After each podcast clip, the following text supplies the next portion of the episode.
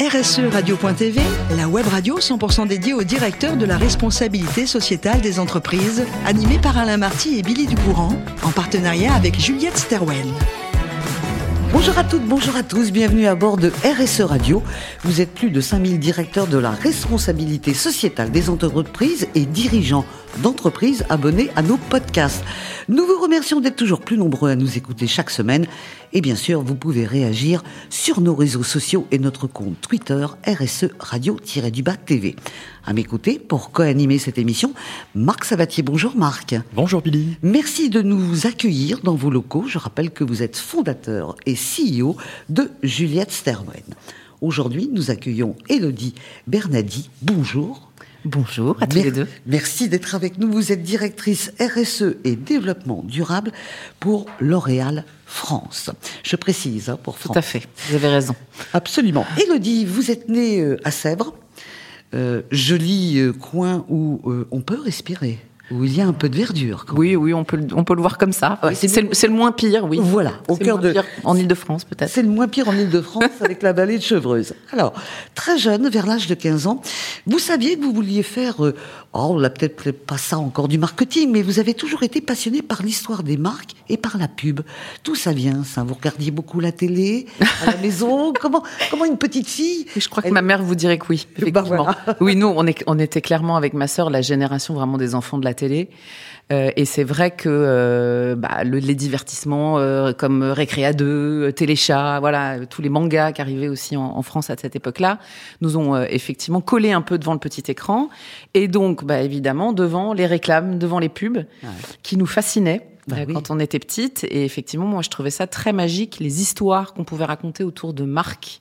En 30 euh, secondes. En, oui, et puis maintenant, de, de, de, plus en plus court, les formats sont de plus en plus courts. Euh, et comment on créait de l'attachement à la marque, ça me semblait euh, complètement fou, quoi. Et le désir qu'on pouvait créer. Et effectivement, cette espèce de réflexe que certains pourraient trouver malsain, mais de ensuite, on allait faire des courses avec euh, ma maman le samedi, on disait ah ça, on a vu ça dans la pub, et puis on chantait, on chantait. Ah oui, tous les jingles, C'était des hymnes, hein, la pub. Exactement. Alors vous allez quand même passer un, un bac S avant de vous lancer euh, dans votre carrière. Ensuite, vous, allez faire une école de, commerce, la Neoma Business School. Et à l'époque, c'était Sub de Corinth. Oh, voilà, Sub de Corinth. et dans le cadre de cette école, vous faites un échange avec euh, Erasmus de six mois à l'université de Turin. J'ai appelé l'université, ils m'ont dit elle était charmante, elle a beaucoup rigolé, elle a pas beaucoup travaillé. Oui, ça, je confirme effectivement. C'est pas en Erasmus qu'on gagne ses galons de meilleur élève de la promo, ça c'est certain. En tous les cas, vous avez vos diplômes et votre premier job. Vous arrivez quand même dans un gros groupe. Vous êtes chez Danone. Oui.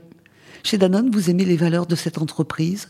J'ai beaucoup aimé cette entreprise. Euh, déjà à l'époque, c'était euh, Franck Ribou qui était à la manœuvre. Mmh. Donc il y avait ce côté euh, qu'il a lui-même euh, très chaleureux, euh, très dans le partage, très dans l'équipe, est un peu au cœur de la machine. On prend des décisions collégiales et puis on travaillait sur les yaourts et les yaourts en France, c'est une institution quoi. Je pense qu'on fait partie des pays au monde qui consomment le plus de yaourts. J'ai vu récemment des, vidéos sur TikTok euh, d'Américains ou d'étrangers qui découvrent les rayons des yaourts en France et qui en font euh, des posts entiers, tellement ils sont fascinés par notre amour des yaourts.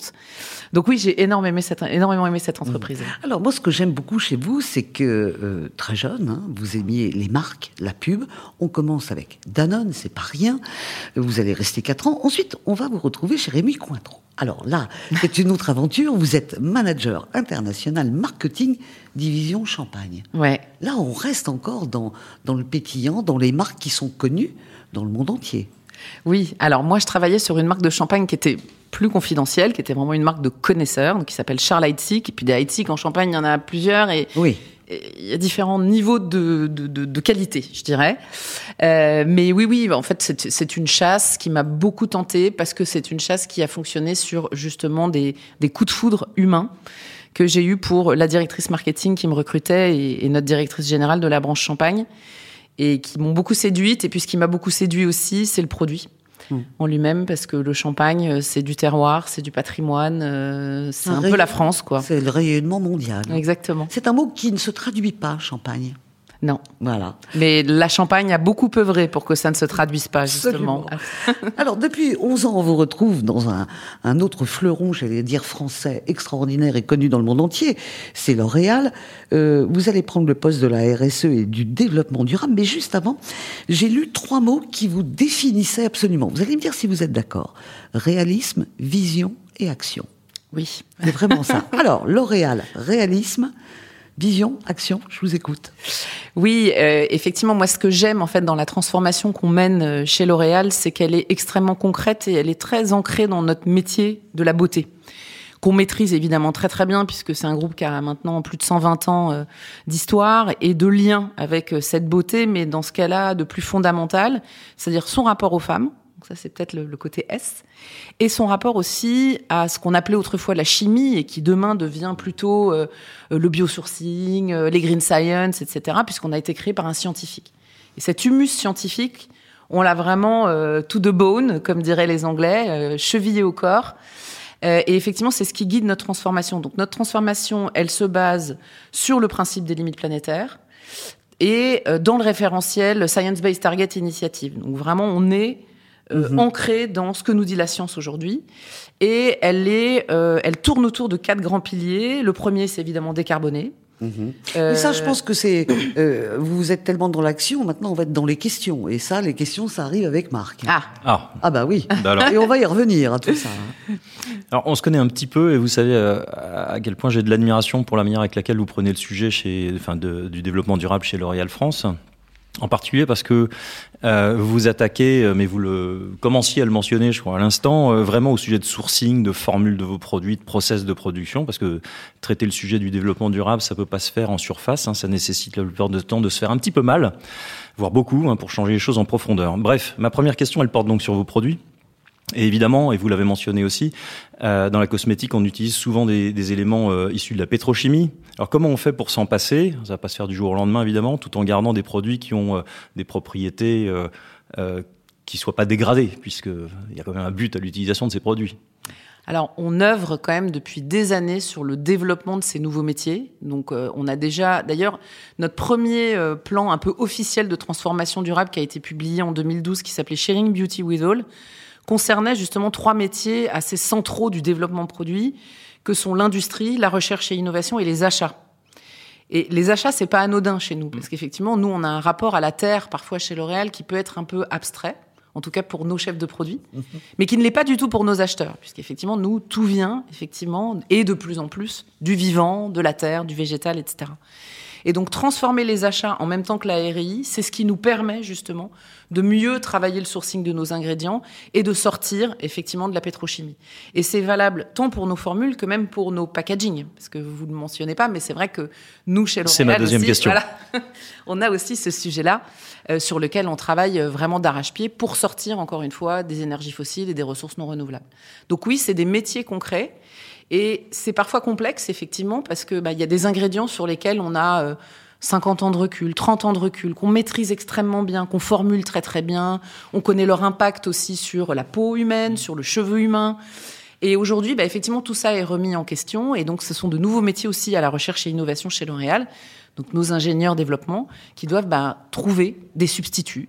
Alors euh, des substituts qui viennent du vivant, donc euh, des sucres, des gommes, pour bah, trouver euh, des substituts au silicone, demain probablement aux oxydants en coloration, etc. D'accord. Bah, vous m'avez euh, tendu une perche pour ma deuxième question. Euh, c'est vrai que quand on pense cosmétique, on pense aussi joli emballage, joli flacon, etc. Vous venez du marketing en plus, donc vous savez à quel point euh, ça peut être aussi des éléments clés de décision d'achat, hein, d'avoir un joli packaging. Comment on fait donc sans, se priver de, ce facteur d'attractivité euh, pour réduire, modifier ces emballages de manière à consommer moins de carton, moins de plastique, moins de verre et autres? Est-ce qu'il y aura un jour des produits L'Oréal en vrac Mais peut-être que ça existe déjà? Alors ça existe déjà puisqu'on eh ben a des solutions effectivement. Alors on n'aime pas trop dire vrac parce que c'est dans le parfum, c'est dans le sélectif, donc on dit des fontaines. Euh, qui existent déjà, notamment sur une marque qui a été très précurseur sur le sujet, qui est la marque Mugler, euh, qui a lancé euh, Angel en fontaine il y a déjà presque 20 ans. Donc oui, le vrac, on y croit. si et seulement si, il garantit la santé et la sécurité du consommateur, ce qui est un peu l'énorme sujet en ce moment en cosméto. Donc, euh, si je mets ça un peu de côté, oui, que ce soit joli, ça va être toujours important pour nous. Donc, d'abord, un packaging, à quoi il sert? À protéger une formule, à faire en sorte qu'elle reste intègre et propre à la consommation le plus longtemps possible. Et c'est effectivement aussi un vrai outil de désirabilité. Et pour nous, justement, le, ce qu'il faut qu'on réconcilie, c'est comment on rend justement ces gestes durables, ces produits de beauté durables désirables. Et je vous donne un exemple très concret. Alors, je, vous parle de, on parlait du parfum, je vais revenir aussi sur le parfum. Aujourd'hui, chez L'Oréal, on a une grande partie de notre portefeuille parfum qui existe en recharge. C'est des recharges de 100 millilitres. C'est des formats complètement standards. Toutes les recharges chez L'Oréal sont du même format. Effectivement, ça n'a rien de très désirable. Et donc demain, l'idée, c'est de se dire, sur une catégorie qui est une catégorie de cadeaux par excellence, la fête des mères, la Saint-Valentin, Noël, etc., comment nous, on va faire en sorte que bah, c'est pas la honte de mettre une recharge sous le sapin.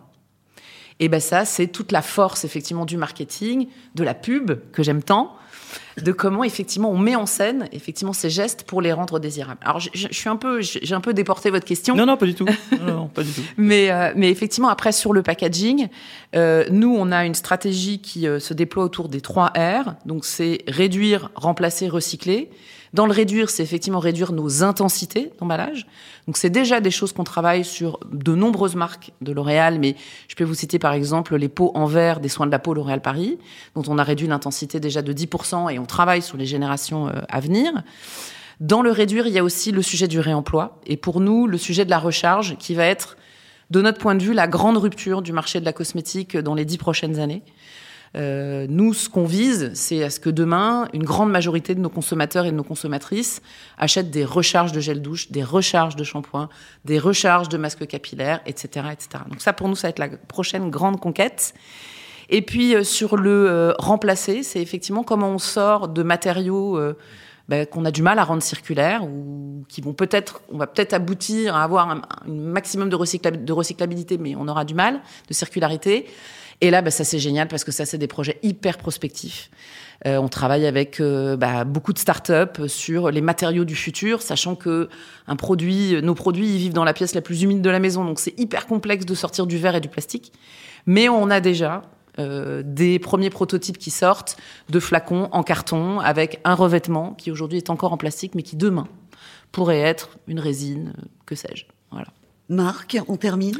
Une dernière question euh, sur le volet plutôt humain. Euh, on a l'image euh, de L'Oréal comme une, des marques qui attire les meilleurs élèves des meilleures écoles de commerce en particulier, d'ingénieurs aussi, hein, puisque effectivement une partie scientifique est importante de, de RAI. Qu'est-ce que vous faites sur l'inclusion pour mixer justement les populations, les origines sociales notamment? Alors ça c'est vrai que alors pour le coup, autant sur le volet planète, c'est pas L'Oréal qui sort en premier en général spontanément. Autant sur les sujets d'inclusion, ça fait des années qu'on travaille dessus. Déjà, nous, effectivement, l'industrie de la beauté, euh, la femme, elle est quand même assez centrale, nous, dans notre mission. Hein. donc, euh, effectivement, avoir des femmes au comité de direction, des femmes dirigeantes chez L'Oréal, c'est extrêmement important. Donc aujourd'hui, typiquement, on a un COMEX qui est à 50-50. Euh, on a aujourd'hui plus de 45% de femmes dirigeantes chez L'Oréal. Donc la mixité, en tout cas pour nous, on y est. Euh, après, effectivement, des autres formes d'inclusion, bah, c'est du travail au quotidien. On a des programmes qui sont portés par nos équipes RH sur le sujet. Euh, le sujet de la mixité sociale est un vrai sujet euh, chez L'Oréal, notamment en France, où on a un système éducatif qui est encore euh, très élitiste. Euh, où effectivement, bah, nous, on aime bien recruter des, des, des jeunes talents qui sortent d'écoles de commerce, mais c'est vrai que c'est pas toujours très divers ce qui sort de là. Donc, comment nous, on va pouvoir bah, porter des programmes en partenariat avec ces écoles ou avec, euh, typiquement, je pense aussi à Sciences Po, avec qui on travaille beaucoup sur le sujet, pour bah, justement qu'on aille chercher plus de femmes, plus de femmes issues de la diversité, plus de minorités non visibles. Euh, le sujet du handicap aussi est un vrai sujet chez nous. Donc euh, oui, on, y travaille activement. En tous les cas, c'est bien de rappeler le rôle des femmes chez L'Oréal quand on a eu Liliane Bettencourt pendant euh, tant d'années. Ça aurait été dommage que les femmes ne et soient sa fille pas, maintenant. et sa fille ne soit pas mise à l'honneur. Euh, merci beaucoup, Marc, pour vos questions. Même si quelquefois elle vous a devancé, mais c'est comme ça. Hein. Elle le vaut bien. Hein. C'est le talent. Mais oui, c'est le talent. Euh, D'un mot, la prochaine fois, l'émission, si vous êtes d'accord, on l'a fait dans votre refuge. C'est une maison de famille euh, qui se trouve à La Hague. C'est la petite Irlande. Ça, c'est votre passion. Ça Ouais. réunit votre famille. Vous retapez cette maison. Il y a toujours du boulot à faire. Ouais, Il y a toujours un problème. Il y a toujours un problème. C'est toujours un souci, mais on est tellement bien quand on y est. Et puis l'endroit est superbe. Et puis c'est la nature et votre jardin qui vous ressource. Exactement. Et c'est là où je m'émerveille et où je me dis que mon métier peut-être euh, va contribuer à préserver ce petit trésor. Euh, mmh qu'on a reçu en cadeau. Voilà, et préserver également l'innovation qui a toujours été importante chez L'Oréal. Je suis d'une génération où les petits berlingots DOP étaient arrivés. Un, on gâchait pas le shampoing, il y avait juste la dose. Et deux, c'était la première fois qu'ils piquaient pas les yeux pour les petits. Et qu'ils évitaient les nœuds. Et voilà, absolument. Merci beaucoup, euh, Elodie, d'avoir été notre invitée. Merci, Marc, de nous avoir accueillis et pour vos questions. C'est la fin de ce numéro de RSE Radio. Retrouvez toute notre actualité sur nos comptes Twitter et LinkedIn. On se donne rendez-vous mardi prochain à 14h précise pour une nouvelle émission. L'invité de la semaine de RSE Radio, une production B2B Radio.tv en partenariat avec Juliette Stawell.